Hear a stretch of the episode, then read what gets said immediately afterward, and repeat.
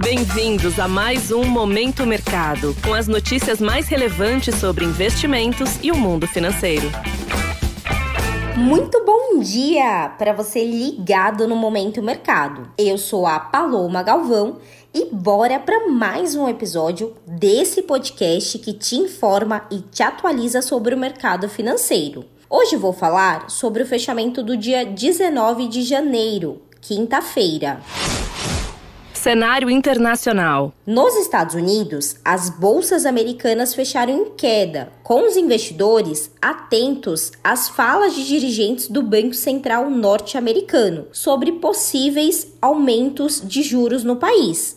Além disso, as bolsas também reagiram à divulgação de dados econômicos. O auxílio-desemprego caiu 15 mil na última semana e ficou bem abaixo da expectativa. E os dados de construção de moradias novas caíram menos que o previsto, o que sinaliza um mercado mais forte do que o esperado e possivelmente pressões nos preços. Desta forma, as posições compradas, que apostam na alta dos índices, encerraram no terreno negativo. Em relação aos títulos públicos americanos, as taxas subiram em meio aos temores de recessão da economia global, favorecendo as posições tomadas ou seja, que apostam na alta das taxas. No câmbio, o índice DXY, que mede o desempenho do dólar frente a uma cesta de moedas fortes, registrou queda de 0,29%, pressionado principalmente pela valorização do euro. No petróleo, a reabertura da China e a demanda pelo ativo em foco beneficiaram os contratos futuros da commodity.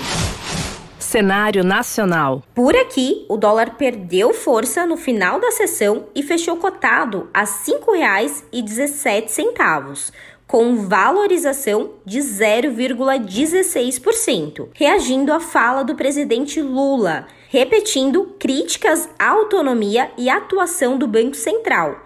Somado a isso, a onda de fortalecimento da moeda americana em relação a divisas emergentes também pesou contra o real. Assim, as posições compradas ou expostas à variação cambial encerraram no azul. Na renda fixa, as taxas de juros futuros tiveram um dia de alta nos principais contratos, mas em níveis bem abaixo das máximas vistas pela manhã. A perda de fôlego ocorreu após o ministro das Relações Institucionais, Alexandre Padilha, ter garantido não haver nenhuma predisposição do governo em mudar a relação com o Banco Central. A afirmação foi lida como uma tentativa de acalmar o mercado diante da reação negativa às falas do atual presidente ontem e hoje. Neste contexto, as posições tomadas que apostam na alta dos juros futuros foram favorecidas. Na bolsa, o Ibovespa destoou do exterior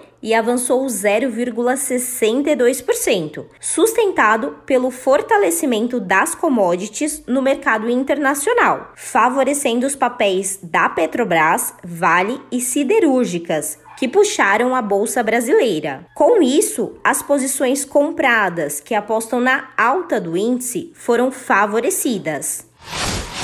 Pontos de atenção. A agenda do dia traz os dados de soldagem industrial de dezembro no Brasil e o encerramento do Fórum Mundial em Davos. Fique atento aos discursos de dirigentes do Banco Central norte-americano. Sobre os mercados, agora pela manhã, as bolsas asiáticas fecharam em alta, com os investidores mostrando apetite por risco. Na Europa, os índices operam no azul e em Nova York, os mercados estão avançando após a divulgação do balanço corporativo da Netflix surpreender em termos de assinantes. Desta forma, termina o Momento Mercado de hoje. Agradeço a sua audiência, um excelente dia, bons negócios e até a próxima. Valeu!